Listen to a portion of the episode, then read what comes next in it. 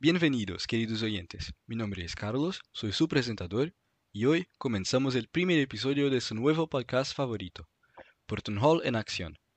En el episodio de hoy hablaremos sobre la infancia con una invitada muy especial, Yasmin Holanda. Preséntate, por favor. Hola, mi nombre es Yasmin y estoy muy feliz de participar en este podcast y compartir un poco de mi historia contigo. Vamos allá. Gracias, Yasmin. Bien, comencemos. Yasmin, ¿cuál es tu recuerdo favorito de cuando eras pequeño?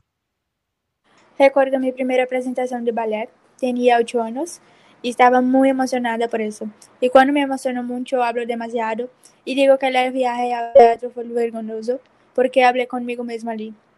Cuando llegué fue mágico estar en un camarino admirando mi pomposo vestido y luego bailando con toda esa adrenalina. Uh, creo que todos tenemos recuerdos embarazosos similares en la infancia. Pero continuando con las preguntas. Yasmin, ¿qué querías ser cuando eras pequeña? cuando tenía seis años, mi graduación en la ABC, hice la misma pregunta, pero con una audiencia frente a mí, y yo fui el último de mi clase en hablar, y todos mis amigos dijeron algo como un médico, dentista, maestro, y yo después mucho pensando dije, quiero ser bailarina en la Faustão. y todos se rieron de la situación. Muy bien.